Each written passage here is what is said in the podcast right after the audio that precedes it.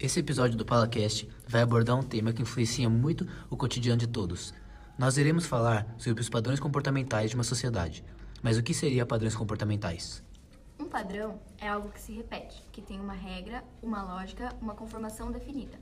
É uma maneira de agir que sempre se repete diante de situações semelhantes. Os padrões de uma sociedade definem como ela deve se comportar, padronizando as ações individualistas das pessoas. Eles também podem ser vistos em todas as épocas e podem ser observados mudanças com o passar do tempo. Esses padrões falam muito sobre uma sociedade e mostram, por exemplo, suas crenças, sua organização e seu entendimento sobre moralidade. É, na Idade Antiga, nós temos o exemplo da Grécia Antiga, que foi a primeira tentativa de padronização da beleza humana. É, tanto que a palavra estética tem origem grega e significa compreensão pelos sentidos. Lá, eles viviam um verdadeiro culto ao corpo. Para eles, o modelo de beleza ideal deveria combinar harmonia e equilíbrio, valorizando medidas proporcionais, sendo que também é, esse valor eles usavam para arte e para arquitetura. Esse culto ao corpo entre os jovens era muito comum e previa que eles fossem fortes para serem soldados ou atletas. Desde criança, as pessoas elas já eram treinadas, elas já iam nos ginásios e era, essa era a primeira forma de uma academia. É, os esportes eles eram parte central na educação dos homens. E os exercícios físicos também eram comuns para as mulheres, que elas evitavam ficar bronzeadas porque a pele clara era considerada mais bela. Gabi, agora que você falou isso, eu me lembro de uma pesquisa que eu fiz sobre, a, é, sobre como era o padrão de beleza na China e por todo o Oriente. Lá, eles acham a pele mais clara muito mais bonita, porque Antigamente, quem tinha a pele mais escura era quem trabalhava nos campos de arroz. Então, normalmente, eles associam a pele escura com trabalho e com pobreza. Que legal, Rafa.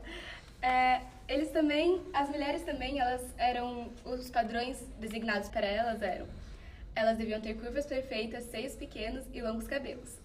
É, os homens, eles eram, eles tinham bastante acesso à educação e eles também eram designados para ser atletas ou soldados. E as mulheres, elas sempre ocuparam um lugar mais secundário e sendo designadas à obediência apenas. Na Idade Média, de modo geral, a população estava concentrada a maior parte no campo. Cerca de 80% das pessoas viviam na zona rural. E isso tornava nelas um grande, senso, um grande senso de comunidade.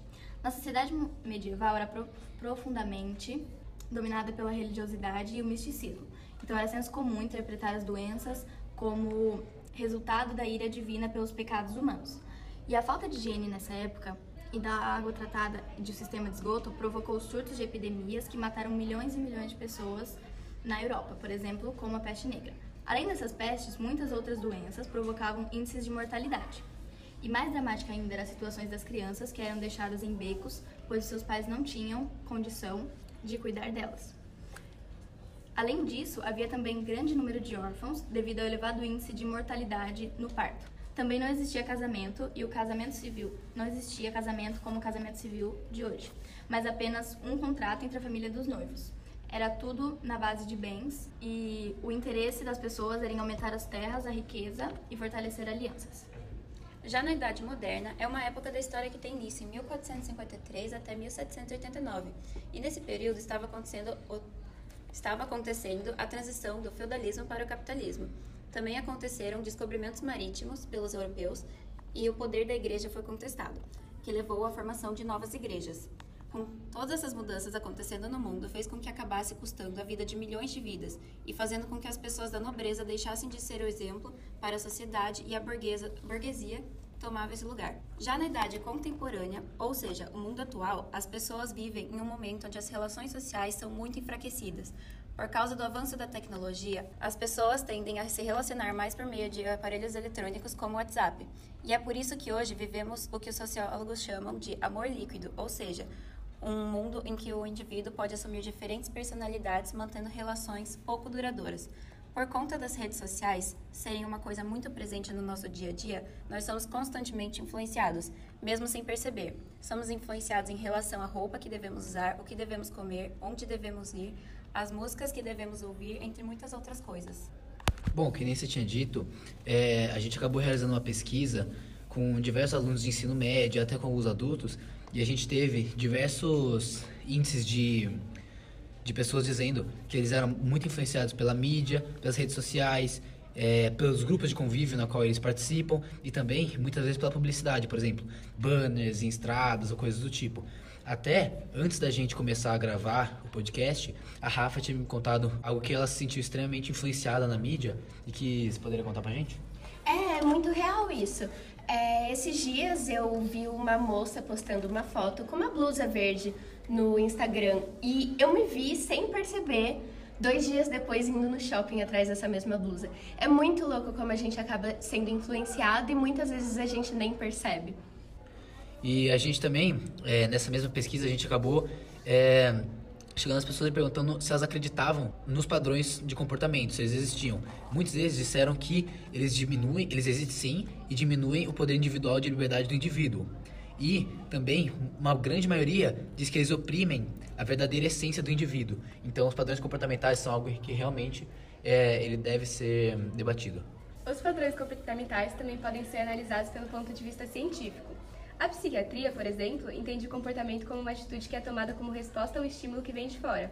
Sendo assim, esses padrões sempre irão aparecer e muitas vezes irão nos influenciar na hora que temos que tomar uma decisão de como agir diante de uma situação. Falando assim, até parece que somos muito vulneráveis, a, ponto de sermos influenciados. E do ponto de vista da neurociência, realmente somos, especialmente durante algumas fases da vida, como a adolescência, por exemplo.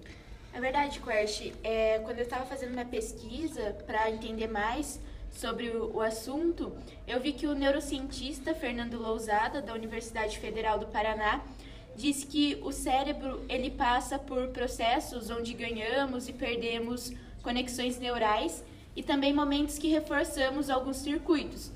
Isso faz com que os impulsos nervosos demorem mais em algumas partes do cérebro o que não nos dá plena capacidade de decidir nossas ações de maneira racional. Assim, esses padrões vão se tornando mais influentes quando presentes durante toda a nossa formação, o que dificulta o desenvolvimento da nossa própria visão de mundo. Então, somos realmente muito fáceis de, de sermos influenciados e precisamos trabalhar muito e discutir muito esses padrões para que possamos formar a nossa própria visão de mundo. Além dessa análise científica, a gente também pode ver os padrões sociais por uma análise sociológica. Como já dizia Emily Durkheim, podemos entender os padrões comportamentais impostos pela sociedade como um fato social.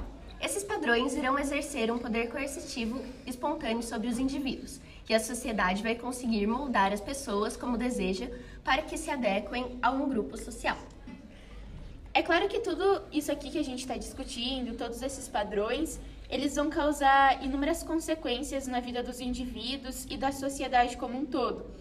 A gente pode citar como alguns exemplos, como o Samuel já, já disse um pouco, é, que esses padrões eles vão diminuir a liberdade do indivíduo, que é causado muitas vezes por esse poder coercitivo do fato social, como a Rafa citou, e isso faz com que as pessoas se sintam cada vez mais oprimidas a expressar sua verdadeira essência, o que ocasiona uma série de uma séria desvalorização do, do indivíduo e opressão. É, além disso, esses padrões também podem causar a homogeneização da opinião, o que impede que os indivíduos desenvolvam um pensamento crítico, o que os vai tornando cada vez mais vulneráveis ao controle e manipulação por parte dos mais influentes, como a internet, que já foi citado no, no começo da discussão. E na verdade, os padrões comportamentais estão dissolvidos na sociedade e muitas vezes são encarados como característica de um grupo social e não como um padrão que generaliza o comportamento de todos.